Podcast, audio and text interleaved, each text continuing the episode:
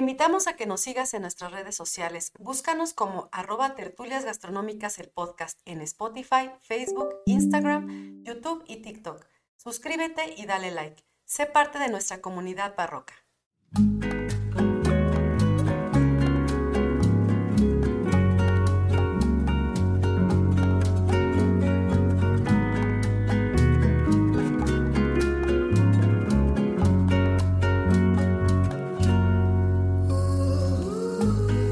A todos, bienvenidos a Tertulias Gastronómicas, un podcast donde platicamos de gastronomía, su entorno, significado, rituales, evolución y uno que otro chisme.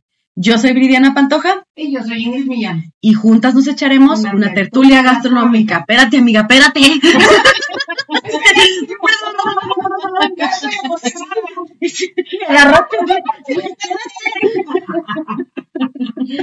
Pero me alcanzaste. cachaste. No, sí, sí. Antes no me trabé ahí dije una tontería. Pero sí. Sí, toma 20. sí. ¿No? está bien que se vea que somos este transparentes, espontáneos, claro que sí. nada, aquí editado, ni no, no, claro no, no, solo un acordeón y ya. Sí, poquito, pero está chiquito, amiga, es que no me puedo aprender. cuando el capítulo 500, a ver, a ver, no, amiga, ya sabes que yo de repente tengo memoria de templón. Bueno, no, eso no lo creo, pero bueno. Algunas cosas, que deberían de ver cómo Billy de repente repite frases célebres de un montón de películas que hasta me quedo. Pues nada más es lo único que me se me pega. Entonces es una memoria fotográfica. No, nada de eso, nada de eso. Así es. Bueno, pues bienvenidos a todos. Muchas gracias por acompañarnos otra semana. Hoy tenemos una invitadaza de lujo. Este, tuvimos que eh, pagarle vuelo, hotel de lujo, comidas. Viajes a este, pueblos mágicos. Sí, sí, no, gastronomía especializada. Contratamos, a pesar de que mi amiga es chef, contratamos a otra chef para que le viniera a hacer el desayuno. Ah, sí, porque yo no. No, no, no, claro que no. Y pues nos honra hoy con su presencia, Marce Bolaños. Bienvenida, Marce. Muchas gracias por otro día más venir a visitarnos este rancho que es Querétaro. No, me gusta. Lástima que del tráfico para llegar acá. Ah, y se, queja, y se queja. Espérate, no solamente llegar para acá, la gente que está aquí. ¿Cómo? Más porque no te ha tocado el tráfico aquí, aquí. No, no, no, me No, pero, pero yo creo que no es nada el tráfico de aquí con el que se lleva en la Ciudad de México. no, no, sí, no, no. No, bien, bien se burlan de nosotros los, bueno, ya nosotros los queretanos. Este, ya, ya, ya tienes pasaporte. Ya, ya, ya, ya, ya, me lo dieron, me lo sellaron y todo, sí. Entonces, este, se burlan mucho de nosotros los queretanos aquí, este, en la Ciudad de México, porque dicen, pues tú hasta me decías cuando recién llegaste, que eran cuatro horas estar ahí en periférico esperando, y tú aquí cuatro horas, no, hombre, no. Aquí son que dos horitas, hora y media. Ahorita sí, por las obras. Yo ya llegué a hacer y cuando vas hasta Juriquilla, hasta allá. o sea que la, frase es hasta allá. Sí, se les ve súper lejos. las distancias en provincia son Nada. raras. Sí, no, no, cruzar las ciudades así 20 minutos. No, ya cuando aquí te, se te hace de 40 minutos el trayecto, dices que no, ya estás casi que llegando a Celaya. Ya te da flojera. En cambio, en la Ciudad de México, no, atravesar de lado a lado, que no, pues, es, sí, atravesar insurgentes es 40 minutos. Sí. Sí, sí, sí. De un lado al otro lado de la avenida. Y si es viernes de quincena, y si llueve. Si hay, este. ¿cómo Manifestación. Manifestación. Peregrinación también. y hay días que se junta todo. Accidentes. Es el apocalipsis, sí, claro. El metro. Bueno, en fin, nuestro México mágico, como siempre. Claro. Y bueno, pues bienvenidos. Em, les recordamos eh, nuestras redes sociales para que se suscriban, le den like, nos sigan. Estamos en Facebook, Instagram, em, TikTok, YouTube y tenemos nuestro page. Nos pueden encontrar en todos lados como Tertulias Gastronómicas el podcast y nuestra página oficial es www.tertuliasgastronómicas.mx. Y nos pueden escuchar en cualquier plataforma de podcast. Así es, es correcto. Y bueno, pues dejémonos de vaguedades. ¿Y de qué vamos a hablar? ¿De qué vamos a hablar el día de hoy? ¿Qué nos trae? Estoy súper emocionada. vamos a hablar de la historia del rock. ¿Qué tiene que ver con gastronomía? No lo sé. Este, este, es el tema. ¿Sí? El papá tema. Sí, don tema. Don tema. Sí. Es que, ¿sabes? Hay mucho que hablar del protagonista de hoy, ¿no? Porque existen como muchas facetas o muchas aristas que hay que ver. Ajá. Nosotros ya lo hemos tocado a través, por ejemplo, de dos platillos. Hablamos de tamales en los episodios y hablamos del pozole, Ok. ¿no? O sea que vamos a regresar a nuestras raíces, Sí. por lo que entiendo. Sí, y amamos este tema, ¿no? Amamos, es parte del, del libro que estamos terminando Marce y yo, y que próximamente les vamos a, a compartir, ¿no? ujú. Todavía no tenemos. Pero bueno, cuando lo tengas, Sí, sí. Se está debatiendo. cuando lo Ya tengas, llevamos algunos años en el debate. Pero no, eso es lo de menos. O sea, ya el contenido que Pero hayas ya terminado, el título hacer. es más fácil, ¿no? No lo sé. Te damos Sí, lluvia, te damos lluvia de ideas, ¿cómo no? Ah, no, pero eso es en terminarlo, no en escoger el no, sí, título. llevamos 10 años tratando de buscarle un título Sí. apropiado. Pero hacemos lluvia de ideas y ya. Y cuando lo encontré, ya había un libro. Así. Así. No importa. Entonces, pues no importa. El Quiere decir, de que por ahí, quiere decir que por ahí está reservado para nosotros un- algo especial. Lo vamos a encontrar. Pues igual lo podrías buscar en, A lo mejor un viaje en, con en algún- ayahuasca. en alguna lengua, no manches, en alguna lengua autóctona pudiera ser. Sí, Eso estamos buscando. Pero bueno, entonces, hoy como muchos otros capítulos más, porque aunque esto no es una serie, es algo que vamos a estar tomando continuamente, ¿no? Y lo vamos a estar viendo justamente en sus diferentes facetas. ¿Por qué? Porque es nuestra cuna. Ok. Lo que hoy, lo que hoy somos en, en México y para muchas culturas también latinas, y sobre todo pegaditas a, a lo que fue Mesoamérica o fueron parte de Mesoamérica, este, tienen eso en común, ¿no? Sí. Nuestro cuerpo y nuestra sangre de- decimos que, que somos maíz. Ya lo hemos platicado tú y yo, ¿no? Sí. Incluso, ¿no? Tú hablaste de los tarascos y justamente también toda esta cosmogonía que traían y de cómo ellos piensan también que los hombres son de maíz y todo eso. Entonces, el maíz, señores, para aquellos que sean extranjeros, para nosotros los mexicanos, es una planta sagrada, sagradísima, ¿no? Desde, desde que eh, se encontró como teocintle y se fue manipulando hasta convertirse en lo que hoy conocemos como la planta del maíz, que para nuestras culturas, desde las épocas precolombinas, es sagrado. Sagrado Es la y- base y de la es la base mexicana. de toda nuestra cultura y nuestra alimentación. Entonces, hablar del maíz es complejo, es hermoso, pero es muy complejo porque hay muchas cosas que hablar de él, ¿no? Y hoy es una. Hoy, hoy tiene que ver precisamente con esa cosmogonía y con ese, ese regalo, ¿no? Que nos dieron los dioses en este caso. Entonces, nuestro capítulo de hoy se titula Los dioses del maíz Uy. y gran parte nos los va a presentar, por supuesto, nuestra especialista invitada, la chef Marcela, que es este ajonjolí de todos los moles. Así es. Ya sé. ¿no? Pero que es una justamente también de sus especialidades, la cocina mexicana. Y este, y cuando empieza a hablar también te enamora, ¿no? Así, sigue hablando, Marce. ¿No? Eso es para que No vean. veo, no veo claro. No, así de ya cállate. No veo claro. Pero esa es la vastedad. O sea, mucha gente piensa y, y sobre todo eh, extranjeros, ¿no? Que piensan que la gastronomía mexicana, pues son los tacos y este, y las tlayudas y este, y los sopes y todo esto, ¿no? Como que con crema, queso y salsa. Pero la vastedad de la gastronomía mexicana y del bagaje que trae atrás, no terminamos nunca. O sea, es algo inmenso, inmenso Sí. y, y, y para que se den un quemón, ¿no? De todo lo que representa, de todo lo que significa, de todo el valor intrínseco que tiene. Entonces, Yo calculo que por lo menos un 90% o cercano al 90% de nuestros platillos tienen que ver justamente con maíz. claro, Entonces, este, en sus diferentes presentaciones, técnicas, variedades, tipos, ¿no? Entonces, este, pues, hoy es otro, otro granito de arena que, que hacemos. No va a ser el único, ¿no? Porque vamos a hablar de muchas otras cosas en torno al maíz.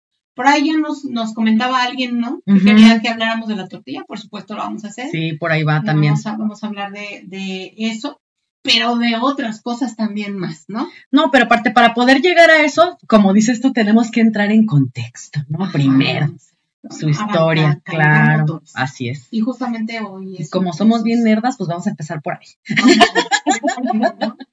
y bueno, entonces, em, el maíz, como les platico, es una planta sagrada para nosotros como cultura mexicana porque todo se ocupa. No me dejarán mentir, ¿no?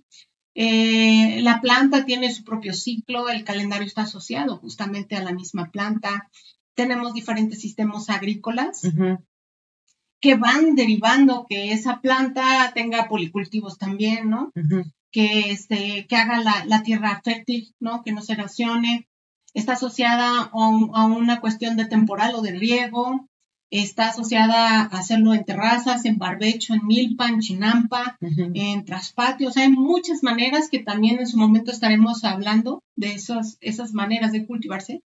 Y este, es una planta sagrada porque en todo momento nos acompaña, nos acompaña en un plato, en un vaso, ¿no? Porque también hay bebidas en torno a lo que es el maíz, también hay golosinas, hay antojitos, pero también hay creencias asociadas eh, en, la herbolaria. la, religión, exactamente en la herbolaria, en, la cuestión de, la salud. De los pelos del elote para limpiar los riñones, sí. Y ahora vamos a hablar de eso, ¿no? Es también interesante sobre justamente porque hay dualidad de los de las deidades del maíz en el caso de los mexicas, y ya hablaremos en un momento después, ¿no? Pero lo que sí es importante es que ustedes sepan que toda la planta del maíz, muchos, yo creo muchos mexicanos lo saben, pero a lo mejor no tanto los extranjeros, o sí, puede ser, si la han estudiado, toda la planta se ocupa, toda, toda, toda, toda. Hasta los parásitos de la planta. Sí, claro, los hongos de la planta, todo. Todo se ocupa, hasta los gusanos que tiene, todo se come. Y ya sea para el humano, puede ser combustible, puede sacarse miel, puede ser para el tema de la salud, para artesanía, para forrar los tamales, para hacer este el follaje de los animales, ¿no? Como este se utiliza también para cuando lo, cuando lo este, mm, incineras, lo, este, quemas, lo quemas para ceniza, para ceniza y, como combustible. Para, también para. También. Bueno, y de ahí salen sus productos y otras cosas que estaremos hablando en varios programas. Sí, no acabamos nunca. No acabamos nunca. Sí. Es de tesis el maíz.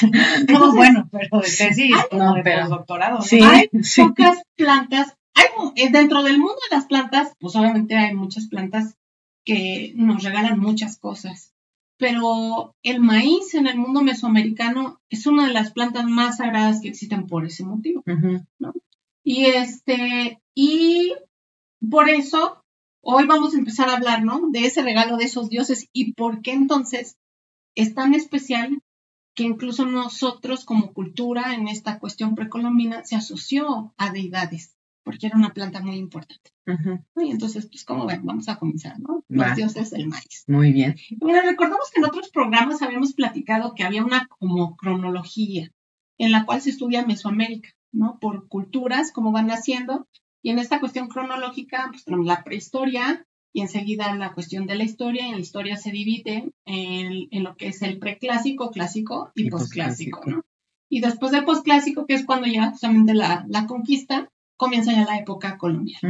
Entonces nosotros vamos a hablar justamente de esta cuestión entre unos datos poquitos de la prehistoria, pero también vamos a hablar de la época ya precolombina, iniciando con el periodo preclásico con los olmecas, ¿no? Ya después de los olmecas, pues se va a empezar a regar todo ese conocimiento con los demás. No vamos a hablar hoy del ciclo agrícola y estas cosas, pero es importante que sepan que desde los olmecas el maíz ya estaba asociado a una deidad o a varios, ¿no? Porque existen jeroglíficos, imágenes que así lo, lo reflejan, en donde existen personajes a los cuales se les van a dibujar mazorcas, ¿no? Y cuando va evolucionando todo este tema de cómo representar las deidades, es bien interesante ver cómo se asocian, y no voy a tocarlo ahorita hasta que Marce llegue a la cuestión de los pechicos, ¿no?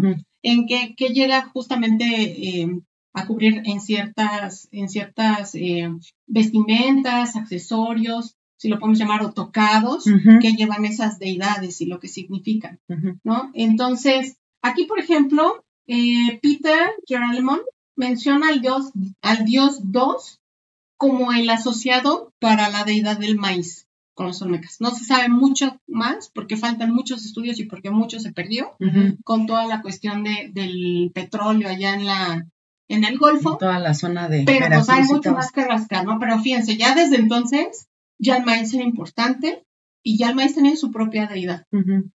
Y luego tenemos a los zapotecas en el periodo ya clásico. Ahí, por ejemplo, lo asocian con una deidad llamada Pitao Kosovi, que se este, lleva un tocado con las orcas también. Y ya, pues para ellos es el, dios de los mantenimientos y por lo tanto el dios del maíz, ¿no? Dentro de esos mantenimientos.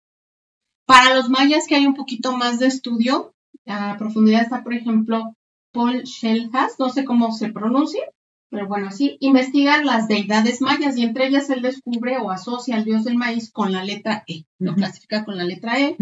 Descubre un glifo que está asociado justamente al grano de maíz, del cual se desprende una espiga o la planta. Entonces, eso significa la deidad del, maíz. Y en códices mayas también ya toma un nombre que antiguamente era Yumkash, que después derivó en Yel, y que este se identifica como padre de, adivinen quién, de Hun Hunapú. ¿Recuerdan quién es? Del, Popol Vuh. Así es, del Popol Vuh, de uno de los gemelos, ¿no? De ahí su nombre, de Hun, que también su papá se llamaba. Ese librito también es bien fácil de conseguir. Si quieren saber un poquito más, este lo pueden conseguir. Así se llama, el Popol Vuh. Y que fue decapitado por los dioses del Xibalba. Entonces, eso es en cuestión de, de los mayas. De los tarascos, voy a agarrar porque no me sé los nombres, ya saben que me atoro. Mira cómo me equivoco con el tarasco. no me eches la maldición, pero yo creo que sí. El Winturopatín. Suena muy chistoso, amiga. Es el nombre tarasco del dios del maíz, según José Alcina. Y para los místicos, existe la mujer cinco pedernal y siete pedernal que están asociadas con dioses del maíz por los tocados que llevan acá arriba, que es la espiga del maíz. Entonces, no voy a tocar más, nada más les dije alguna embarradita de lo que se ha estudiado de los dioses asociados, pero de donde hay más carnita y lo que hay más investigación justamente es con los mexicas, ¿no? Ya en esta última parte pero aquí pues ya hay cronistas al momento que llegan en, el encuentro, ¿no? De los dos. Tenemos más evidencia. Exactamente, hay más evidencia. Entonces, pues ahí ya voy a dejar a Marce y, ya nada más. Ya cállate. A sí, aquí platicando como tertulia, ¿no? Así es, amiga, cuéntanos. Pues Érase que se era. Eras una vez. pues nada, antes de como entrar de lleno con esto del, maíz para los mexicas, pues es importante retomar como dos cosas que ustedes dijeron, ¿no? Por una parte, eh, lo que mencionabas, ¿no? De lo vasto que es el maíz en la cocina mexicana, más o menos. Hay, hay algunos documentos que he leído que dicen que sabemos transformar el maíz en 600 formas. Eso ya da una idea de la importancia, ¿no? Y del peso que tiene. Hace algunos, algunas semanas escuché a una comediante, no sé cómo se llaman ahora, estando pera. Estando pera, seguramente. Estaba delante de un micrófono diciendo estando pera.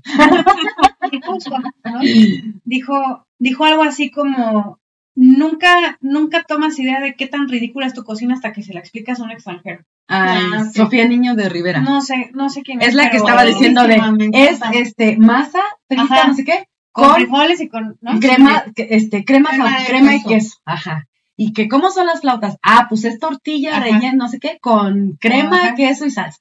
Y todas eran lo mismo, ¿no? Y, a mí, pues no sé, no, no, no, no me gustó, ¿sabes? A mí Como tampoco. esa idea de, Ajá.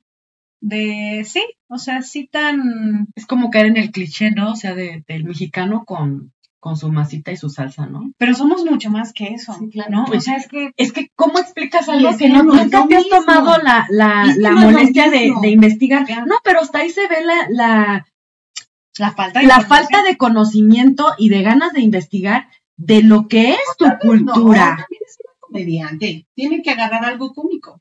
Sí, claro. Ah, ok, yo lo, entiende, lo entendemos. mira, empieza a amarse aquí, ya me duele el cuello. Mira, sí lo, entiendo como parte del chiste, pero no lo comparto porque aparte es como perpetrar este tema de yo mexicano, que soy súper fresa y que soy white porque ella es súper white la, la, esa chava. Hasta hace poquito medio entendí que es eso, pero sí. Bueno, sí lo es y es súper fresa. Entonces, ahí se ve un poquito como este tema de, de pues pongo así como separación. No, pero ¿sabes, ¿sabes qué pasa? Hay mucha gente que la ve. no, y qué bueno, o sea, la verdad. Ahí sí, ahí sí entiendo que. Pero, pero es, es este corresponsabilidad, ¿no? Así como, como existe una persona que está explicando algo, también existe un auditorio que está escuchando. Entonces, sabes hasta dónde te quedas porque tú puedes asistir a algo y escuchar. Y puedes, como en este caso, decir no, difiero, no, me lo quedo, ¿no? Por eso ahí te va. Pero el criterio debe estar y la corresponsabilidad está en ambas partes. No solo del que habla, sino también del que escucha. Pero es que cuando eres figura pública, creo que tienes que... Tienes una responsabilidad. Yo sí creo que tienes una responsabilidad. tenemos responsabilidad de comunicar las cosas, por lo menos como lo hemos hecho, ¿no? De, esta es la fuente, o sea, aquí están, aquí están los estudios, los libros, las, las Aunque luego digan que no existe, ¿no? no existe punto. Pues no sé, yo también estoy de acuerdo con Marce. Yo hay cosas donde no. Se puede hacer chiste de muchas cosas, pero como lo acabas de decir ahorita, hay temas que para mí no. Sí, como que sí me, me. No, es más, ni siquiera me dio risa.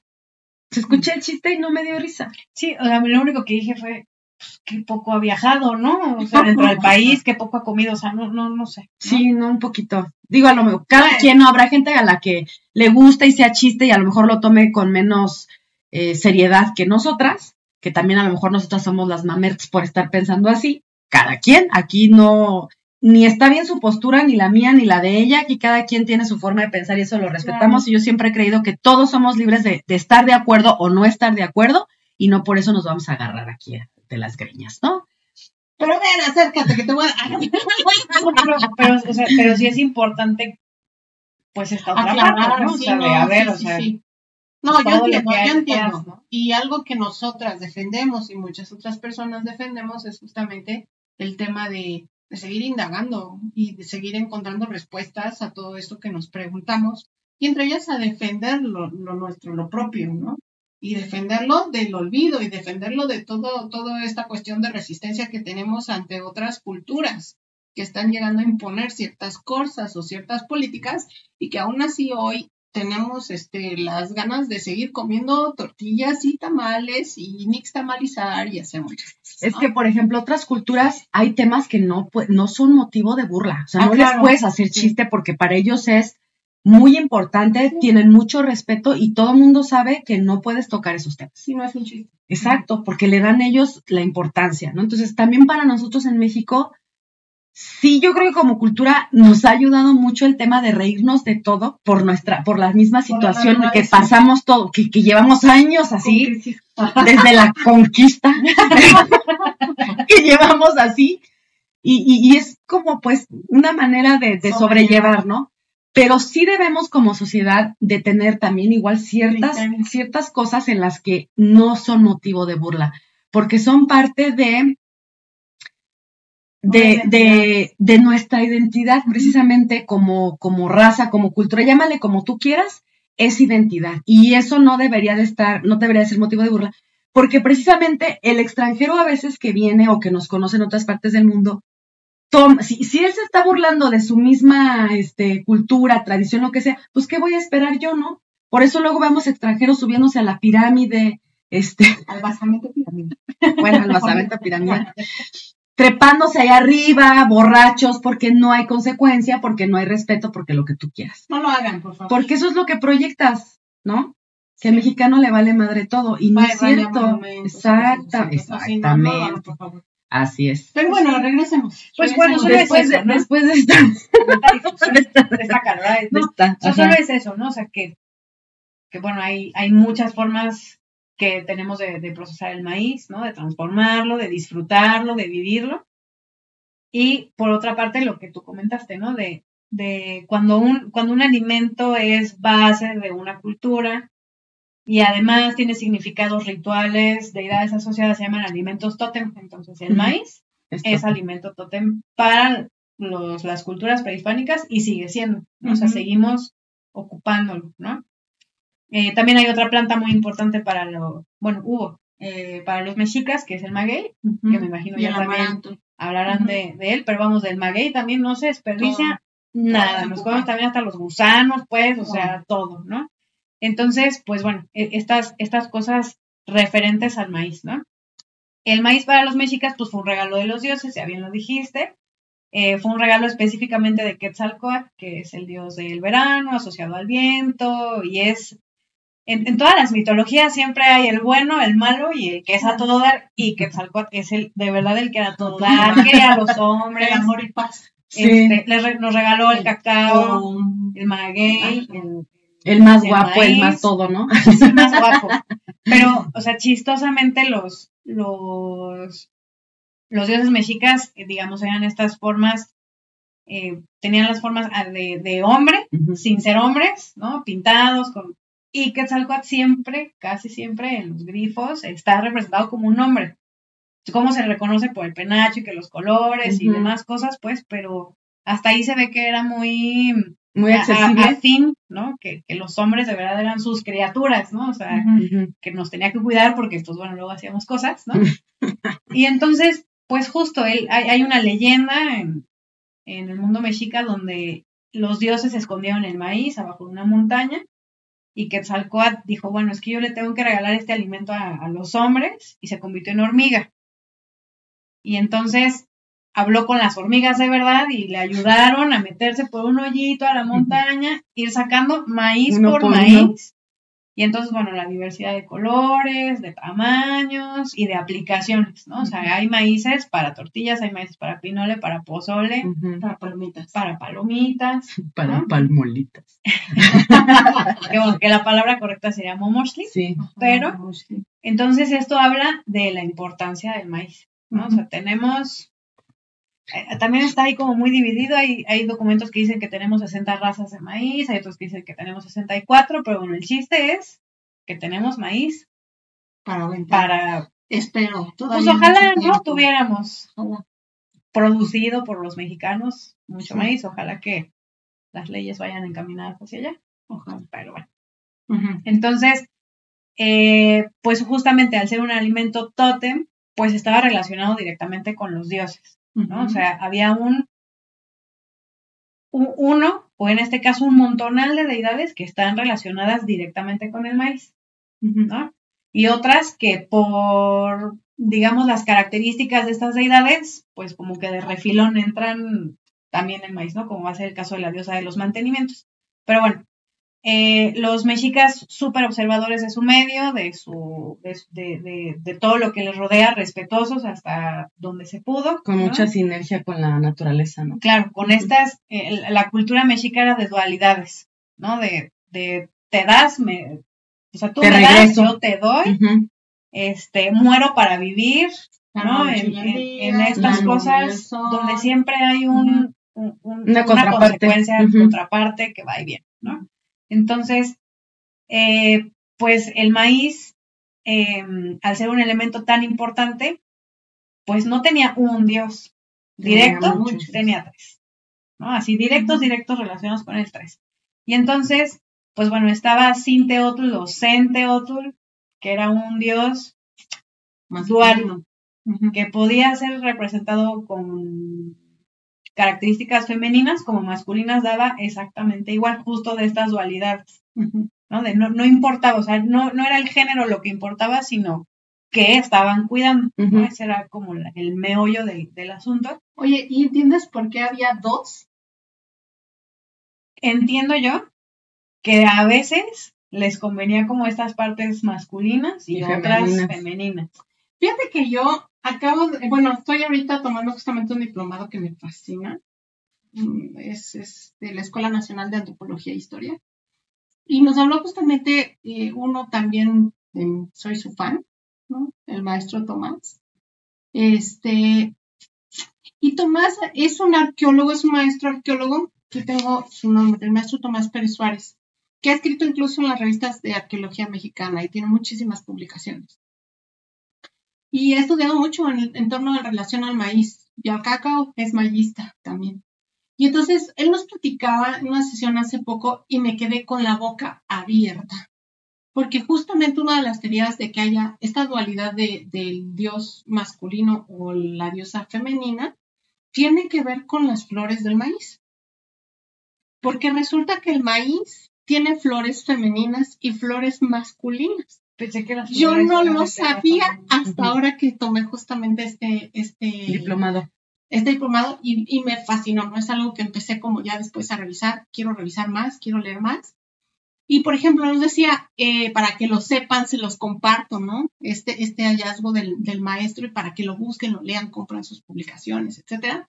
Y él decía, es que el maíz tiene una espiga que sale arriba, esa es la flor masculina. Y la mazorca, donde salen los pelitos, ¿sí? Esta mazorca, esa es, la flor femenina.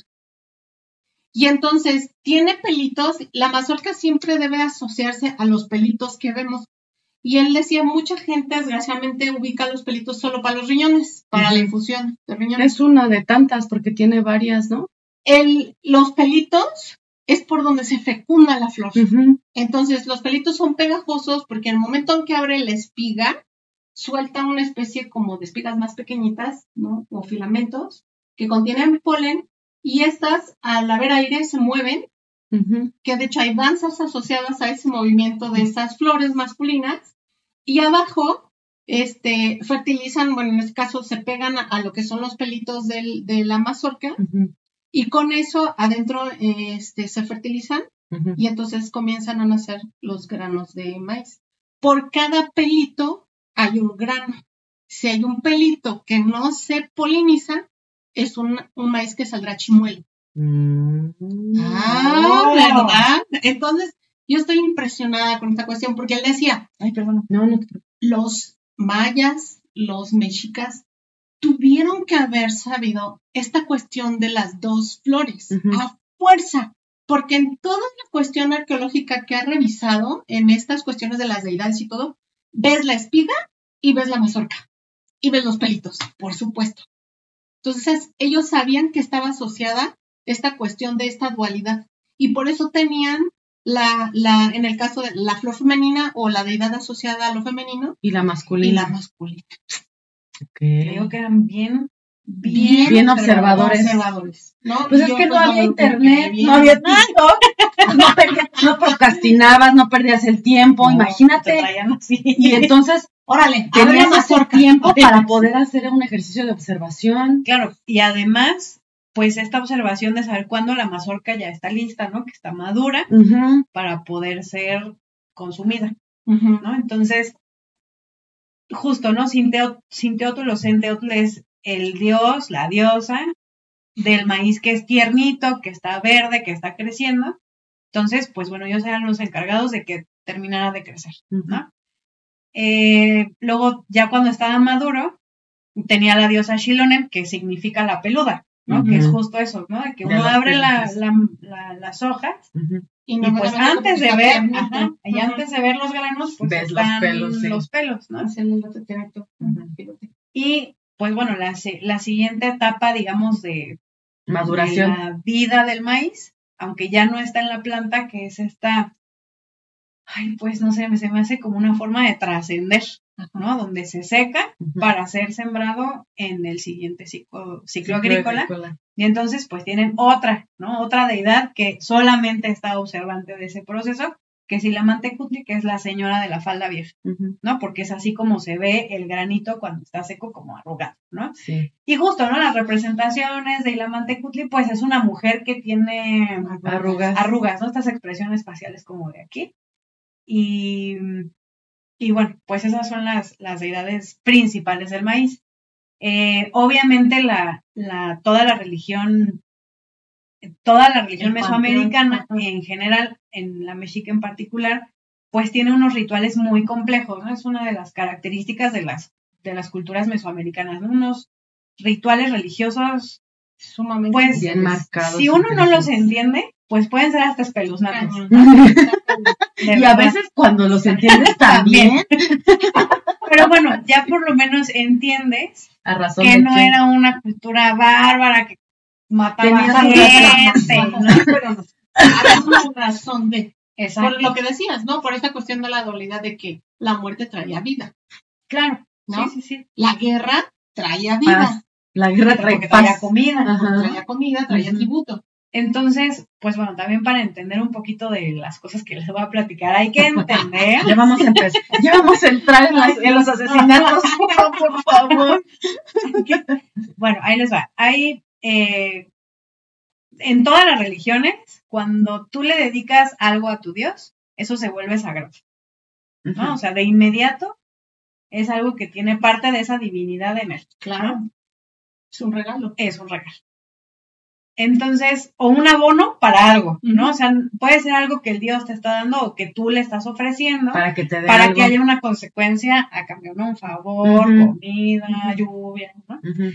Y entonces, cuando alguien iba a ser sacrificado a X deidad, la que quieran, en ese momento se volvía un ser divino, claro, sagrado, y en ese momento dejaba de ser esa persona. Y se convertía en, el Dios, así, eh, así el Dios en carne y hueso, en presencia. Entonces, en realidad, al que estaban matando, era el pues no era la persona, sino el Dios se estaba sacrificando para entonces generar el cambio, el beneficio, lo que sea. Entonces, bueno, entendido esto. Aclarado este punto. Sangre, Pues sí, ¿no? Hazte para acá. Vamos a hacer una ejemplificación en vivo. Es que, justo, ¿no? O sea, rituales muy complejos llevados a cabo por un sacerdote, ¿no? Eh, este sacerdote, pues digamos que entraba en comunicación directa con el dios y entonces actuaba en consecuencia o a favor, como lo quieran ver, con esta dualidad, de lo que tenía que pasar. En este caso de los dioses del maíz, pues era justo para que el maíz hubiera en abundancia, que se cuidara, que creciera, que llegara al final y que las semillas que fueran a, digamos, disponerse para ser secadas, llegaran a buen puerto y que dieran vida en el siguiente ciclo, ¿no? Eh, incluso una, una semilla que germina es una semilla que se muere, ¿no? Se desprende de su piel, se transforma, ¿no? Entonces está muriendo, pero para dar vida, ¿no? Que es eh, a cargo de este proceso está pues uno de los dioses más importantes que es Xipetotec, que es el dios descarnado, ¿no? Por eso, porque las semillas se descarnan, se, quitan la piel para poder crecer. Desollado, ¿no? También tiene, bueno, ese nombre, yo lo conocía con ese nombre. Desollado, sí, descarnado, ¿ah? Sí, desollado, sí, porque se rompe la piel. Ajá, sí, sí, sí. Y entonces, pues bueno, un ritual bien complejo estos de, de los, sacrificios. de los sacrificios para el maíz, donde pues bueno, de alguna u otra manera los dioses comían de diferentes formas, ¿no? Había quienes comían alimentos. ¿Cómo se comían estos alimentos? Pues bueno, a poner tortillas en, la tierra y, las enterraban. Y todavía sigue sucediendo. Exacto, incluso pulque, ¿no? Abajo de las montañas, para los dioses de las montañas, para que lloviera, para que no temblara tan fuerte, ¿no? Entonces, em, y bueno, y había otros que comían sangre, ¿no? Eh, normalmente estos dioses que comen sangre o que se alimentan con corazones son los de la bóveda celeste, el sol, las estrellas, la lluvia.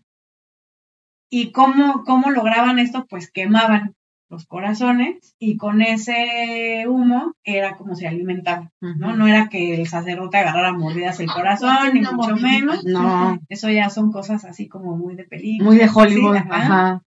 Y entonces, pues bueno, al, como, como parte de esta religión era, digamos, mágica, donde había que hacer representaciones este, reales de lo que había que pasar, pues justo, ¿no? Los rituales se volvían, pues, espeluznantes, ¿no? Eh, uno de los, pues, de las cosas que había que hacerle a las mujeres que se sacrificaban en honor, bueno, en, sí, pues para los que se iban a convertir en dioses, como acabas de decir, diosas, ajá. Em, pues había que hacerles, pues más o menos lo que le hace uno al maíz para comerse.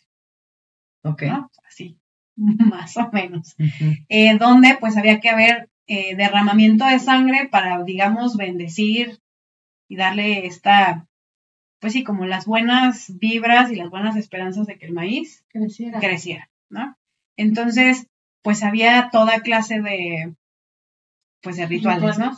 Por ejemplo, para Ilamantecutli, que es la señora de la falda vieja, pues la ceremonia la llevaban a cabo los ancianos del, del pueblo, Ajá. Eh, escogían a una doncella y entonces durante todo el día le bailaban, le regalaban flores, comida, etcétera. Y al final, pues era la que, la que iba a ser sacrificada, que bueno, recordemos que no era ella, sino y la mantecutli, así en, en persona, en carne y hueso. Y eh, pues bueno, una de las de los rituales era cortarle los pies y el sacerdote se los ponía y bailaba. Ok. ¿No? Entonces, pues son de Pásame una chela, amiga, por favor. de estos rituales, eh, pues sumamente complejos, ¿no? Para llamar, para pedir y para hacer este intercambio de, de favores. ¿no? Pero a ver, es le o sea, como se, le quitaba solo como la piel para él ponérselos. Sí, y bailar. Sí, porque le cortas los pies al güey. Está, yo imaginándome, no, Sí, no se es que puede. está, relleno, ¿no? Ajá, está relleno. Entonces Como tendría que ser solo la piel, ¿no? O sea, siguiera pensando, ¿no? No, ¿Cómo? ¿cómo? Así Ajá. no sería como. Ah, Y si ella Bien, tenía chiquito y de- del nueve y medio, ¿qué pedo? Pues, pues, ¿no? Entonces, habla de estas cosas. Sí, que para hoy es, es Claro. es- sí, de- si hoy es tan difícil tener una imagen de eso, ¿no? Porque sí es, se te hace una aberración a veces, ¿no? Pero al mismo tiempo, en, en esta cuestión de estudiarlo, dices, ah, Tenía una razón de ¿no? ser, Ajá. sí. Ya me imagino para estos cronistas y esta gente que llegan de otro continente y que por No, pues, supuesto The Power of. Christ compels you, por eso decían que era una bola de salvajes y demás. Claro. o sea, Sí, pero les tocó ver esas cosas. maestro, eh, tuve muy buenos maestros en la universidad, que justamente nos decían, historiadores, ¿no? Nos decían, fíjense qué chistoso cómo se persignaban ellos, porque nosotros este, les sacrificaban hombres a los dioses y ellos nos mostraron un Cristo sacrificado. Ujú. Por eso la imagen del Cristo llegó Y hasta que lo, y 17, que lo matan cada 16. este, y que lo sacrifican Y todavía te lo cada comes, te lo comes con la hostia. por ¿no? eso Y bebes su cada Eucaristía lo matas. Exactamente. Y te Entonces, lo comes. Sí, Exacto, es lo entonces, mismo. sí, es un ritual asociado a lo mismo. Nada más que ya. Pero ellos sí lo llevaban, ¿no? este. Ajá. Ajá. Aquí, eso no- aquí nada de, de, de, de que, que, que, que nobleíta, no, aquí lo hacemos de a de veras, ¿no? ¿Y qué otro, por ejemplo? Ay, era mi Por sangrienta, el ¿no? Shilonen, ¿no? Shilonen, por ejemplo, el maestro nos comentaba este, que cuando el Shilonen que decías que era la, la peluda, ¿no? Que es cuando está justamente todos los pelitos eh, fertilizándose, que van a comenzar a nacer los granos, precisamente para que se formara la mazorca, Por ejemplo, hay este, en códices, en pinturas, están dibujadas la asociación de esas mazorcas en la milpa con caritas mayas. Como bebés. En vez de ver una mazorca, ves una carita, así saliendo del- de la planta del maíz.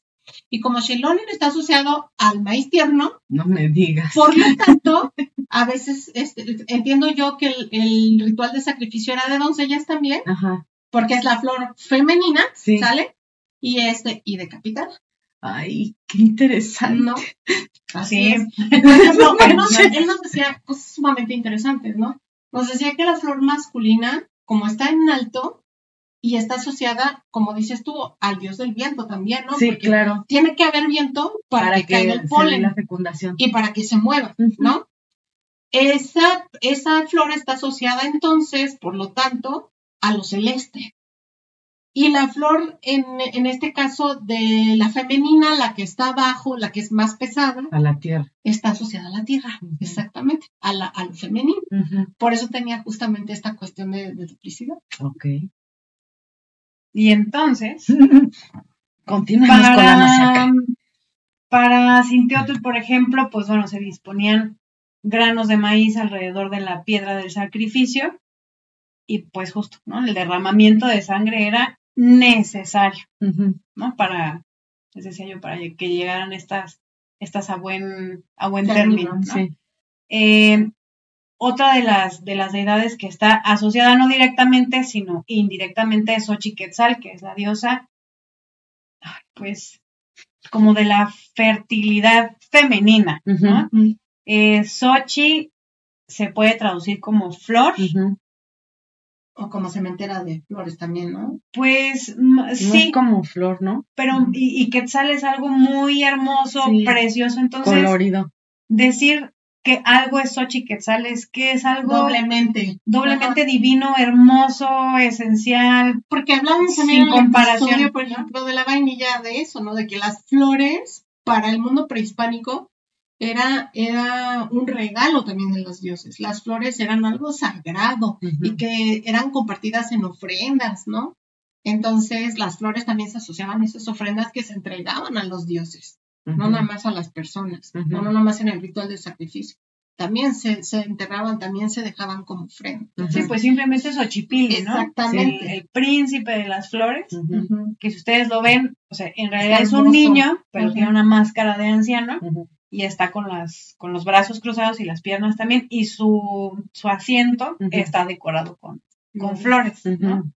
Entonces, pues bueno, Xochiquetzal está así asociada con eso, incluso, ¿no? El, templo de Xochiquetzal estaba enfrente de lo que hoy es el, el Hueyteocali o el templo mayor, más o menos por donde está la, catedral, en la Ciudad de México, y pues bueno, las, los documentos explican que los hombres antes de irse a la guerra tenían que pasar al templo de Xochiquetzal con las que estaban dedicadas a la diosa y tenían o debían de tener relaciones sexuales con ella para irse a la guerra contentos. Bien, contentos. con té.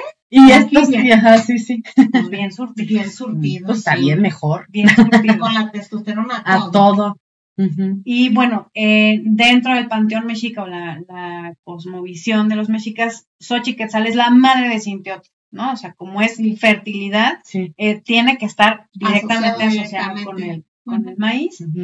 Y entonces, y no nada más el maíz, sino también los guauzontles y el, la chía y en fin, varios, el camote me parece también, están asociados a Xochiquetzal.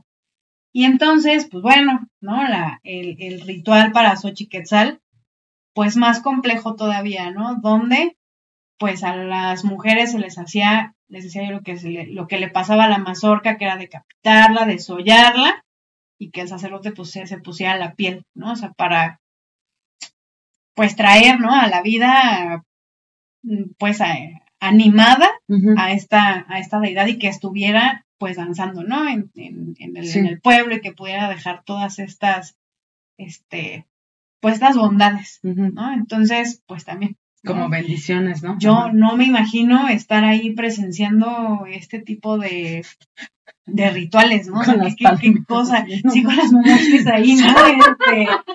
Este, de, de, de, qué tenía que suceder, ¿no? Entonces, eh, asociado con, con, el maíz, pues también está el ayuno, ¿no? Los mexicas, en, sobre todo en las, en las festividades para Sinteotl, ayunaban pero es un ayuno diferente al ayuno católico, ¿no? No es de, de privarse del alimento, sino más bien comerlo sin sabor. eso para ellos ya era un sacrificio por sí mismo, ¿no? O sea, comer, por ejemplo, tamales, eh, que he escuchado que también se les dicen tontos, que no tienen relleno y no tienen sal, no tienen nada. La pura masa. Exacto. O sea, de que sí vas a comer, pero con penitencia. Pues con penitencia. Los caldos también. Pues sí, para, digamos que el, pues el favor que uno está pidiendo. Es privándote del gusto. Pero como para dar, potencializarlo, ¿no? O sea, te lo pido con más, em, más fervor, más ganas, ¿no? Eh, y bueno, pues también eh, asociado al maíz, pues tiene que ser la diosa de los mantenimientos, ¿no? O sea, se entiende por mantenimiento todo aquello que te mantiene vivo. Entonces, eh, esta, esta le toca a Chico Mecoatl, que en realidad su nombre no significa nada más que una fecha como los otros dioses que nos dijiste, ¿no? Que en este caso es siete serpientes, ¿no? Es dentro del calendario mexica, pues son, son veintenas, en lugar de meses de 30 días, son de 20, y cada uno tiene un, un, animal o un objeto al que está dedicado, ¿no? Este, eh, el día que le toca y en este caso pues es solo una fecha, es lo que significa el nombre de Chicomecoatl y es la diosa de los mantenimientos y por lo tanto el maíz está directamente relacionado también con esta, con esta diosa, Y indiscutiblemente pues el dios de la lluvia también tendrá que estar pues directamente relacionado con el maíz, ¿no? Y más, me imagino yo, ¿no? También el estrés que les debió de haber causado tener a Tlaloc tranquilo, no viviendo en una isla, en un islote. Espérate, carnal, espérate. No, a veces todos aclamamos porque Tlaloc llegue y de pronto es ya, Tlaloc, párale, ¿no? Este, yo me lo imagino así, es que nunca le estoy gusto. Primero que llegue y ahora que me vaya, es que no se entiende, ¿no? Pues sí, entonces eh, pues bueno, o sea, tan importante, claro, para los mexicas que el Huiteocali, pues una es para Huitzilopochtli y la, otra, es para, para, Tlaloc, ¿no? Entonces, eh, pues estos dioses que en conjunto dan animación, vida y significado y religión al maíz, ¿no? Entonces, eh, pues básico, ¿no? Y las, las veintenas también tenían como estas representaciones asociadas a ciertos alimentos, ¿no? Entonces había tamales que se hacían en ciertas fechas, fechas de la veintena, ¿no? Entonces, eh, principalmente lo que se hacían eran tamales, porque las tortillas eran algo de, pues, del diario, ¿no? Era algo... Lo más fácil, digamos, entre Entrecomillado, porque, bueno, es un proceso de observación muy complejo que también nunca voy a saber cómo dijeron, ah, claro, es que hay que ponerle cenizas al maíz, hay que dejarlo ir y reposar en tal cantidad, ¿no? ¿Quién sabe qué, qué cómo? Yo creo que hubo muchas, este, muertes por indigestión hasta que llegaron a la, a la, a la fórmula, ¿no? Pues es que no, es que, o sea, si no nixtamalices el maíz no te pasa nada. O sea, pues no te mueres, más bien pero no lo aprovechas. Pero es más difícil, es más pesado de digerir. Sí, pero, pero lo logras, pues. Lo logras. una enfermedad, la pelagra. La pelagra, pero bueno, es una enfermedad asociada a una deficiencia de vitamina, que es a consecuencia de no comer maíz nixtamalizado, pues, pero vamos, ¿no? Sí, sí. El, el, el asunto de la nixtamalización, pues nunca, nunca voy a saber cómo. No, ese, es, es un avance tecnológico, yo lo diría así, tecnológico, o sea, revolucionó la cocina. Tuvo que haber habido algo que detonara, o sea, no sé, como alguna alguna acción a lo mejor que pasó ahí. Un accidente. Un accidente puede ser. Y a prueba de error, el seguirlo experimentando hasta lograr. Pues digo que hasta que lograron la fórmula, o sea, no hubo más. Y que además, pues a pesar de los avances en la tecnología aplicada a los alimentos, pues, la nixtamalización no ha sido. No hay, no hay otra técnica que sea acelerada. Pues es que también lo natural es lo mejor, ¿no? Sí, sí, pero vamos, sí, sí, es como... Es bien difícil dimensionar qué sabiduría ancestral y hasta cuándo. Porque bueno, en algunos lugares donde yo trabajé, donde conocí a la chef Ingrid, pues ahí me tocó ver que un chef estaba nixtamalizando maíz fresco. Yo dije, bueno, pues buena suerte con eso. Con permiso, ya me voy. Y, y ahora él nos representa en un país del norte de Europa. ¿qué estará haciendo? Yo espero que cosas. Nixtamalizando maíz fresco, eso está haciendo. ya también. Nixtamalizando sus zapatos. y entonces, ay, perdón, perdón. Em, en la fecha del 2 de febrero, que ya también hablaron de, los, tamales, tamales, de la Candelaria, pues hay en muchísimos, muchísimos lugares de México donde es el día que bendicen las semillas de maíz, ¿no? Es es el día. que decía. Exacto. Es, es un día. Es el día en el que inicia el calendario. Claro, y además inicia en una época de sequías, ¿no? Donde entonces no hay nada que hacer, no hay agricultura, entonces hay que dedicarse a la selección de las semillas, saber qué voy a hacer, a cuáles voy a cuidar, qué voy a hacer, qué necesito en el futuro, para entonces empezarlo a planear. Y el sincretismo, ¿no? De irlo a bendecir al... ahora a la, iglesia, ¿no? Antes era con la sangre de la sacrificada. Ahora no, ahora vas con agua bendita. Ahora con la sangre de Cristo. No, con este agua bendita les echan, ¿no? O sea... Y son estas fiestas que se hacen este, patronales, porque ya es que también se da el sincretismo en, las fechas de, de los mexicas con los santos católicos, ¿no? Pues tuvieron que hacer el match para que no fuera tan tan de a tiro, tan fuerte el cambio. Pues tan difícil de entender. Pues sí, ¿no? Gente que no hablaba ni siquiera el mismo idioma. Pues, Exacto. Que ¿Qué le dices? ¿no?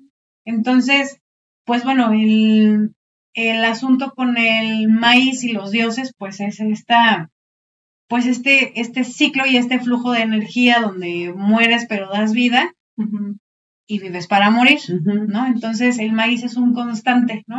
Hace algunos, algunos años había en Facebook como una reflexión acerca de, de que los chilaquiles solamente es como la trascendencia de una tortilla que ya se murió y que está seca, ¿no? Es como le vamos a volver a, dar la vuelta, para, pues, para poder seguirlo utilizando, aprovechando y utilizando.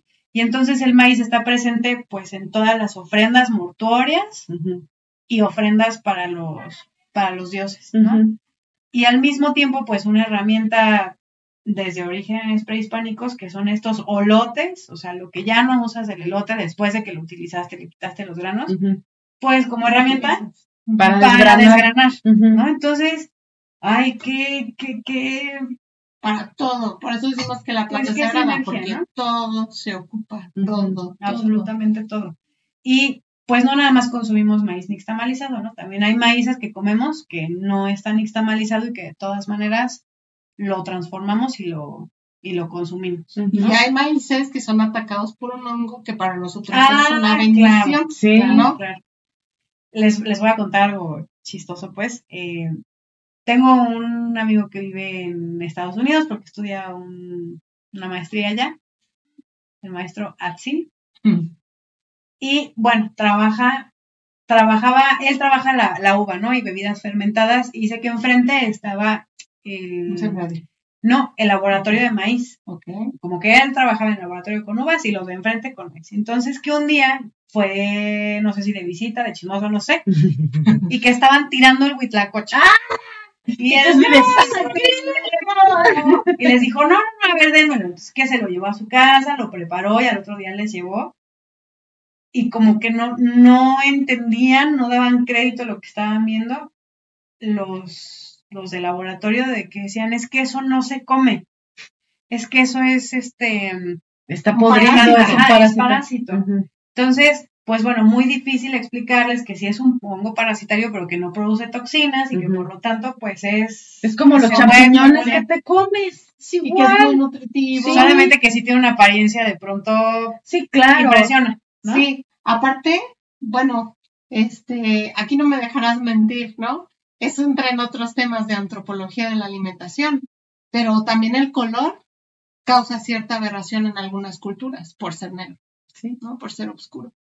Entonces, A ver, racista, quítate. sí, hay muchos ¿Cómo? alimentos Pero fíjate que son es- también este, ¿cómo excluidos de una posible? dieta por el color. Claro, y, y hasta este se habla por ahí en la psicología de los colores, este, que, que la gente rica o, o- o bien en aquellos tiempos solo comía frutas de colores que en personalidad te reflejaran Mira, como gente bien, pues, para decirte, ¿no? O sea, como que hay frutas. dos ejemplos muy fáciles, Ajá. Muy fáciles de entender. El azúcar. Entre más blanca, de más refinada. a, a este azúcar Sí. refinada. Sí, sí, sí. Bueno, ahora Y el otro es- ajá. Y ahora ya anda regresando, ¿no? Sí. Pero hay gente que asocia el piloncillo al- a los pobres y a los que no tienen cultura Sí. y al azúcar refinada con los ricos que sí tienen cultura. Pero, ¿no? por ejemplo, también las, las frutas y, Y las verduras te La dicen, harina, también esa es otra. ¿no? Sí, La que es integral y que tiene los pedacitos sí, del, salvado, del sí. salvado que tiene lo otro color. y que platicábamos que antaño ese, esa harina con ese salvado se la daban a la gente pobre y salían los panes prietitos, Negros. ¿no? Ajá, Ajá. exacto. Pues de hecho el pan de centeno está asociado a, A los la pobres gente y el pan de pobre, trigo, exacto. exactamente. Pero, por ejemplo, decía una, este, también era antropóloga de la medicina, que decía que, por ejemplo, hay frutas o verduras que se asocian con gente rica, como las berries, como este, estas Los frutas. espárragos, supongo, Exacto. ¿no? Y hay otras frutas que se asocian como con el arrabal o la gente pobre, ¿no? Y que mucha gente, o sea, y que cómo es posible que un alimento que no tiene personalidad, por sus características o por a cómo huele o por este lo que cuesta, que ese ya es más este más actual, eh, le des esa connotación, ¿no? Las papas, por ejemplo, siempre han sido vistas como para la gente pobre, Ajá. ajá, y ciertamente este lo hemos visto que son los que han las papas han mantenido a muchas culturas vivas en épocas de guerra, de muchas cosas. Sí, Especialmente. especialmente Europa, este, y es un tubérculo que pues mucha gente lo trata así como que pues, es, O sea, es ponle baratón. Ajá, sí, sí, sí. Para completar, ponle Ah, exactamente. Y que se atrevieron a probar por las hambrunas. Sí, sí, sí, sí. sí. Sí, porque incluso, bueno, seguro si van a hablar de los Luises, pues antes de Luis XVI o fue Luis XV con Parmentier, Ajá, Ujú. ya hablaremos de él. pues decían, ¿no? Que estaban diabólicas las papas y que no se podían comer porque algo Que eran ahí de sí, que eran venenosas. Pues es que cuando salen de la tierra, salen este sucias, con mucha que tierra. Además viene Ahí- yo creo que el desconocimiento. Sí, Los también. botánicos asociaban al grupo de las solanáceas, a las que pertenece el chile, el jitomate, la papa, como venenosas, porque allá hay solanáceas que sí son Sí, venenosas. sí son. ¿no? Pero en, hay diferentes partes de las plantas que sí se pueden comer o que pasan por cierta técnica para poderse consumir. ¿no? este, pero pues ellos, pues al final de cuentas, estas venenosa, ah, pues todas son del mismo grupo, todas. Yo creo que también como salían, como se, pero se las cosechaban comen o allá, salían. entonces podemos comer a nosotros. No, porque esos son animales. Porque Sí, esos se comen entre ellos y matan gente. Así Ajá, es, se sí. Entonces, en la espalda. Ese era el pensamiento, ¿no? Hoy hay laboratorios científicos que empiezan justamente a decirnos, ¿no? Que sí, que no, hasta dónde, si hay que transformarlo, ¿no? Porque sí, hay, hay ciertas papas que depende este, qué tan viejas estén o qué tan jóvenes, producen cierta toxina también a nivel Sí, de, la, Sí, sí, de sí. la piel. Sí, ¿no? sí, se puede una persona intoxicar. Entonces, este, por eso muchas veces dicen que la cocines, que no deberías comerla Cruda. cruda. ¿no? Aunque también yo he revisado literatura que dice para la gastritis, yo llegué a probarlo, Sí, tus jugos de papa. eh, es, es buena, ¿no? Pero no soy médico y no la estoy recomendando yo. No, esas ya son como, pues es que también es parte de la cultura mexicana, ¿no? Mm, Todas las abuelas, bisabuelas traen un conocimiento de herbolaria bien cabrón. Y este, y por ejemplo, ahorita que hablabas de los jitomates y todo eso, yo de niña sufría mucho de las anginas. Llegó un punto en el que ya estaba así como de, pues ya te operamos porque ya nomás nada te, Te la hace, ¿no? pasaron y te las Este, no, mi mamá me hacía, este, asaba el jitomate con no me acuerdo qué más. Este, y me los ponía en la planta de los pies, me los amarraba y luego me los vendaba y después me ponía unos calcetines de esos como de, Órale. de esos que usas en Canadá así en época de invierno, Ahora Rojos hasta acá. amiga. y este, y no me acuerdo si tenían que ser rojos los calcetines, porque siempre Ay, me los ponía rojos, no sé si eso tenga algo que ver, jefa, ahí Seguro luego me sí, explicas. Seguro, sí. Seguro. que Este, sí. y toda la noche tenía que tener, o sea, me dormía con eso, entonces imagínate, me levantaba pestando a, a- Cuando es, a por jitomate ejemplo- asado y todo, Pero te quitó. pero se me quitaba con eso. Yo, es, por ejemplo, No me en, preguntes en por qué. mi familia se acostumbraba a poner la franela roja en el pecho para temas de enfermedades respiratorias. Ah, y tenía que ser Y roja. tenía que ser franela y, Y tenía roja. que ser roja. Si no, no funciona. Si estas, pues te digo, como creencias que sí, vienen de muchas generaciones. los colores también se asocia a muchos significados. Sí, claro. Qué interesante. Así es. A mí también me, me mueve mucho, ¿no? Eh, ¿Cómo debió haber sido esta entrega de estos dioses de la planta del maíz cuando en un inicio fue el teocintle? Y es una planta, ¿no? Que hoy sigue silvestre en muchas partes de México y que si tú la ves no das crédito que eso haya sido ¿Cómo se el origen? ¿no? El origen exactamente, porque pues, el teocintle tú lo ves y no tiene la parte del olote del centro que sostiene los granos pero sí es capaz de sobrevivir ante muchas circunstancias, ¿no? De engañar incluso a depredadores para que se lo coman. Y puede estar sin regarse y sin así, la semilla suelta, dura, y estar años, este, hasta que llega una primera lluvia y con eso termina de volada. A diferencia del maíz, que ya es manipulado por el hombre y que en cambio Y requiere sí requiere al hombre. Sin el hombre No, no, se sirve. puede, no se puede reproducir, ¿no? Ujú. Entonces, son también los antagónicos, ¿no? Y lo chistoso del maestro también Tomás nos decía que lo más bonito entre el teocintle y el maíz, de los experimentos que se han hecho con ellos, es que el maíz puede polinizar al teocintle. Y el Pero el teocintle puede polinizar también al, al maíz. Ok. O sea, es una planta que si hoy sucede una catástrofe, se va a morir el maíz, el teocintle no. Pero, Pero puede- otra vez Puede generarse a través del teocintle. Y además, pues, el, los coloridos, ¿no? Que tienen el maíz. Claro que también tienen que ver y son Muchísimas variedades. tienen, pues sí, todo, todos los, pues sí, la- lo- los matices, ¿no? Estuve en el pueblo de, de Ixtenco. En, en Tlaxcala, y bueno, a mí me impresionó muchísimo un maíz que es amarillo, pero tiene como salpicado de sangre. ¿no? Este, rojo. Ajá. El morado, morado, morado, que bueno, sí unos me está viendo señor Cornelio. Negros. ¿no? Pero además, la hoja es morada, el olote es morado y el grano, es- o sea, es Una mutación por ahí.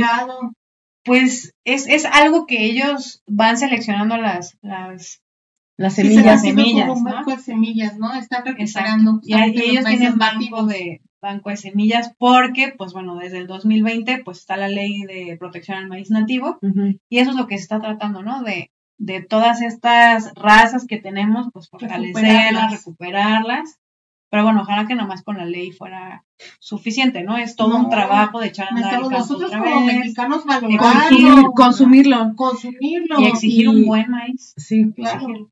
Pero pues amiga, dejan entrar pues maíz de todos lados. Sí, pero insisto, es corresponsabilidad también de nosotros. Pues, yo creo que te, pues nosotros como, como compradores, pero también se entiende obviamente que por temas económicos pues se hace, ¿no? Porque no alcanza el que se siembra aquí para darnos a todos. Pero es justo, ¿no? Hay pero fomentar. Pero en lugar de abrir allá, mejor o abre, cobrar aranceles un chingo para que eso te genere la anita y le puedas invertir aquí, ¿no? O sea, para mejorar esas partes. Y entonces, pero en fin. Por ejemplo, cuando estuve allá con el, con el señor Cornelio, que es, digamos, ahí el, pues como el que alza la voz por muchos de los productores de Ixtenco, nos hacía la, pues la observación, ¿no? De, de cómo es este saber de seleccionar las, las, semillas del maíz y del maíz que es criollo, pues el que es este em, originario, donde pues él dijo, eh, allá tienen semillas híbridas. Yo yo entendí transgénicas, ¿no? Tal vez hay una diferencia entre híbrido, y transgénico. Y, nos dijo, fíjense, este año el clima estuvo raro y no llovió todo lo que tenía que llover y hizo frío y no sé qué. Dice, y nuestro maíz sí se dio y el híbrido se murió. No aguanta. No aguantó. Entonces, justo, ¿no? Está, el maíz es sabio, el maíz es tierra, el maíz somos nosotros y entonces el maíz sabe. El maíz sabe que aguanta, ¿no? Que, que, que, sí, que no digo obviamente, pues como todo, ¿no? Le cae el chagüite y pues ya, ¿no? pero es la asociación justamente que tiene, o esa simbiosis que tiene el hombre con el maíz, es lo que acabas de decir. El maíz no nace solo, lo tiene que sembrar el hombre. Pero y el hombre, no vive solo. Exactamente. el maíz, pero el hombre también tiene que saber en qué momento tiene que empezar a sembrar, hasta cuándo, hasta cuándo puede librar esa, esa cosecha. ¿no? Que si empezó a llover de más o de menos, cuál es la consecuencia que existe, ¿no? Eh, en, estos estudios también que nos compartía nos decía, la el maíz, por lo tanto, es una planta que tiene que cultivarse en multitud, ¿no? En comunidad. Claro, nadie siembra solo el maíz porque es muy difícil, es muy cansado. Y por esto que yo les platicaba, que él nos decía, tiene que haber aire y tiene que moverse las espigas. Si hubiera una sola planta es muy difícil que se cayera hacia abajo. Entonces, tiene que haber muchas para que entre todas se polinicen. Y eso es lo bonito porque muchas veces en estas milpas o en estos campos de cultivo no solamente cultivan un tipo de maíz, cultivan varios. Y entonces salen estas cosas. Exactamente, se van mezclando. Tan bellas, tan bonitas. Son como, son como un cuadro. Ajá, ahí, les voy a pasar mis fotos para que las suban allá al, al, a pero, pero bueno, ¿no? Es, es bien importante el maíz, ¿no? De las, les decía yo, las ceremonias, los dioses, las veintenas. Y, pues bueno, su compañero... Eh, Incansable, indiscutible. Pues indiscutible, el compañero perfecto, el que lo complementa, su media naranja, como le quieran decir, pues los frijoles, ¿no? Ah, sí. los frijoles que dan Mm, o sea, sí, complementa lo que le falta al maíz, lo tiene nutrimentalmente y también en la siembra de la tierra, ¿no? Sí, porque genera lo que uno le roba a la tierra, el otro le inyecta exacto. y viceversa. Entonces, eh, bueno, ¿no? Incluso, pues los frijoles que todos, siempre les digo, todos hemos hecho el experimento del frijol en el frasco de Gerber y al final se nos muere, ¿no? Porque pesa tanto la planta que se cae y pues le hace falta justo el maíz, de sostenerse. que es donde, se sostiene, ¿no? Entonces... Y su tierra. Sí, pues, pero... No quedarse en el algodón. Ajá, sí, eso es No, pero se pues, refiere ella a que, tiene que trepar. Es como lo que platicábamos de la vainilla con el cacao. es un simbionte, o sea, necesita un tótem, dices, para poder este sobrevivir, claro. Y entonces, pues bueno, también de estas veintenas que les decía, pues hay una veintena dedicada a los frijoles. No hay una deidad que así sí. especifican celeos de los frijoles, ni nada, salvo las que están justo alrededor de la milpa, las diosas de la tierra, la lluvia y demás. Pero bueno, o sea, importante es el compañero del maíz, que los frijoles tienen sus veintenas y se hacían pues tamales de frijoles. Con frijoles, ¿no? No frijoles molidos ni nada, sino que se ven como los, pues sí, ¿no? todavía hoy sí, podemos encontrar hasta tamales de frijol tierno por allá por por Puebla. yo, yo, he comido, seguramente en otras partes de México también se Sí, sí hay. ¿No? Y este, y las capas de este frijol que parece caracol también, ¿no?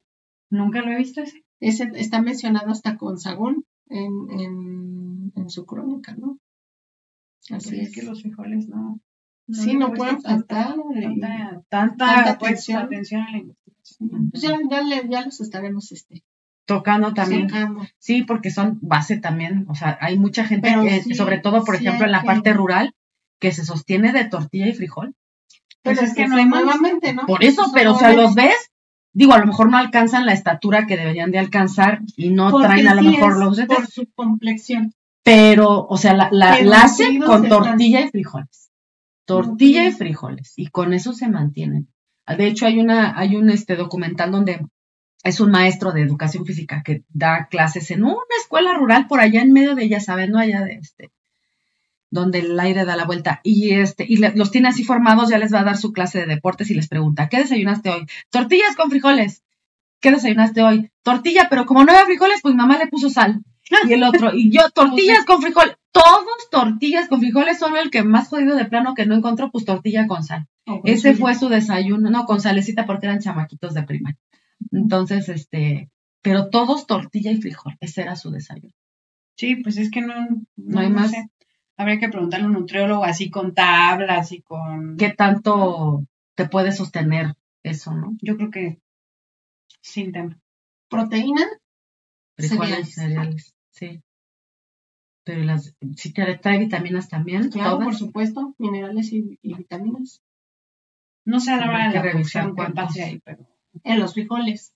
Pero, pero no, sí debe tener, está asociado. Y también minerales, la cal, la sal, todo eso. Bueno, la tortilla, sí. Y aparte, si a eso le, le, sumas los quelites, los hongos y todo lo que va apareciendo dentro de la milpa, tienes la dieta perfecta. No necesitas más. No, y a los frijoles también les metes. Y ahí están este, las vitaminas. Coconosle, este, les puedes meter muchas cosas. Sí, no, no, pero o sea, pues para, para que le, meterle, no sé, más vitamina tal vez pues ahí le puedes poner dos, tres cosillas que te encuentras precisamente en las cactáceas que se dan mucho en aquella zona, pues, también. Esa es otra también que tenemos que hablar del nopal, porque yo me he encontrado nopaleras en los lugares más impensables, así de, ¿qué hace un nopal aquí? en el techo de una... No. un restaurante. no, no, pero así vas, vas manejando de repente así, en medio así de la playa, en la arena, así, un nopal, dices, ¿qué ¿A qué sabrá este nopal que le da toda la brisa del mar? O sea, no inventes. Sí, pero mira, y con unas tunas tan bonitas, o sea, este es este, es el todoterreno de las, de las verduras. Oye, ¿y esas tunas qué les hacen? Las que están aquí del lado, ¿no? De la reserva. Que se ven así los nopales que hasta se caen de tunas, ¿no? Sí. Les digo, pues nada, se lo comen los pájaros, porque yo ni loca me atravieso no, que me salga una víbora. no, y debe de haber otros animales que las consuman, no solo los pájaros. Claro. Hay alguna ardillita. Pajaritos, abejas, Muchas, hormigas todo lo que es la simbiosis este, biológica que se da entre flora y fauna. Pues vamos a cerrar ya, chicas, porque ya nos pasamos también de la hora, como siempre. Otra vez. Eh, algo, algo con que, ¿para qué me invitas? Ya sabes cómo soy. ¿Con qué, ¿Con qué quieren cerrar, muchachas? Pues nada, yo, yo los invito a disfrutar el maíz, a promoverlo, a promoverlo, consumirlo. nacional. Eh, el, sí, el nacional, el criollo, el Yo creo que los maestros Yuri de Gortari y Edmundo Escamilla y otras personalidades que justamente hablaban de, de, esta campaña que hicieron muy fuerte, ¿no? De, de uh, sin maíz no hay país, ¿no? Y es cierto. El maíz es nuestra base, nuestro sustento. Si el maíz se pierde, ya valimos.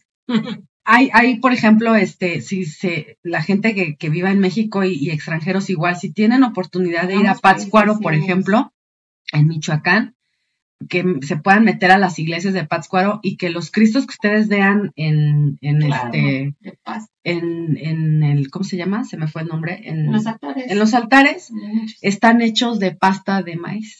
Y es una técnica que está a punto de desaparecer porque pues ya no hay gente, no hay jóvenes que la quieran aprender a hacer. Hay uno justo ahí, ¿no? En Sinsunzan. Sí. que es un cristito que sigue creciendo. Le tienen que estar haciendo ampliaciones a su ataúd de cristal. Sí, porque, crece supuestamente. Y este está doblado así de sus piernitas. Y todos esos están hechos de pasta de maíz. Entonces, para que vean hasta para qué sirve el maíz, ¿no? Exactamente. Sí, ¿no? Aquí hasta artesanías de maíz. De todo, o sea, hemos visto hasta muñequitas hechas con, ándale, esa Catrina que está ahí está hecha, de, de, hojas de, totomostle. Así es. Y pues sí, a consumir nacional. Producto nacional, sí, es correcto. Incluyendo las, las palomitas, ¿no? El maíz palomero. Sí, pero el mexicano. El mexicano, hay que buscar a los productores, claro que sí se puede. Hay que irnos a las ferias del maíz. Siéntanse bien orgullosos de comer maíz, aunque sea porque yo sé que muchos. Ay, pero aparte es delicioso. Los tlacoyos que nos comimos hoy estaban riquísimos. yo estoy segurísima que mucha gente que nos escucha en otros países que incluso son muchos mexicanos, supongo, ¿no? Este, algo que añoran, yo creo, de aquí de nuestra tierra, es justamente una tortilla de maíz o, un elotito así. Como no, y tortillitas hechas, hechas, como, o sea, bien, no con esta eh, maíz ya, este, que es la, no voy a decir, ¿no? voy a decir nombres, pero una, un maíz nixtamalizado y, y, molido, ¿no? Sí, sí, sí. Este, que no esté empaquetado, que no haya pasado por todo este proceso químico, porque el sabor no es el mismo, no, esas tortillas parecen de plástico, ya, las y se sí, parten, ¿no? Sí, sí, sí, o, ya, hablaremos del maíz en otras, en otras, variantes, sí, o los tacos que te venden en, el súper en Estados Unidos, ¿no? Que es la tortilla así tiesa, como los tacos que venden en, en Taco Bell, que dices, eso, es, eso no es un taco. es, comida como Tex-Mex que nada tiene que ver con México. Así es. Bueno, pues entonces vamos a cerrar. Eh, les agradecemos a nuestros queridos barrocos que se quedan con nosotros siempre pasada la hora, pero la verdad es que el tema estuvo bien interesante. Y pues bueno, les recordamos que se suscriban a nuestras redes. tenemos eh, Facebook, Instagram, YouTube. Este, suscríbanse a Patreon, a nuestro contenido adicional, porque también este, este proyecto se sostiene de lo que nosotros hacemos en Patreon. Eh, también de, que se suscriban, de que le den like, de que nos ranqueen en las plataformas eh, de, de, podcast donde estamos, como Spotify, como Apple Podcast. También estamos en Google Cast. Entonces, por todos lados van a encontrar tertulias gastronómicas. y pues nada, eh, nos vemos la siguiente semana. Nos vemos la siguiente semana. Gracias, Marce.